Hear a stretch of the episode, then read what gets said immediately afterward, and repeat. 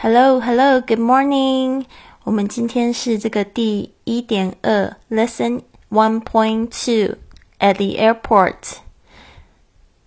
我们现在要学习一些重要单词和片语，还有一些实用句。Number one, make a reservation. Make a reservation 做预定。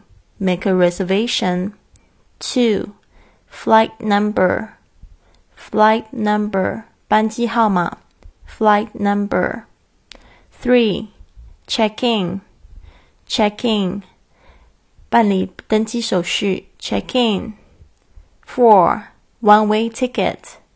One-way ticket 单程票，或者是 single ticket。Single ticket 是英式的用法。Number five, round trip ticket. Round trip ticket 来回票，或者是 return ticket. Return ticket. Number six, direct flight. Direct flight 直飞，或者是 non-stop flight. Non-stop flight. Number seven, reconfirm the ticket. 再确认机票。Reconfirm the ticket. Number eight, carry on bag. Carry on bag. 随身行李 carry on bag. Number nine, baggage allowance, baggage allowance 免费行李额度 baggage allowance.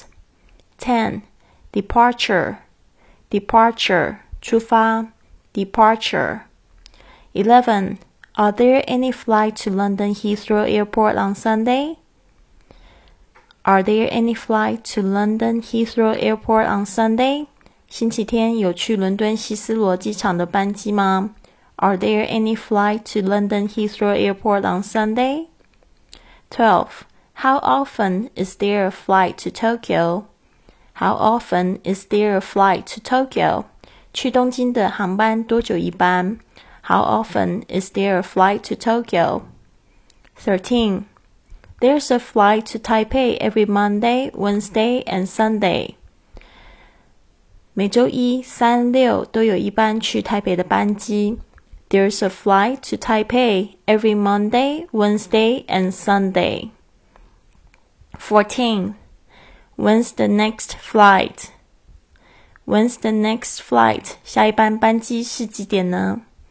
When's the next flight? Number 15. The next flight leaves at 8:45 p.m. The next flight leaves at 8:45 p.m.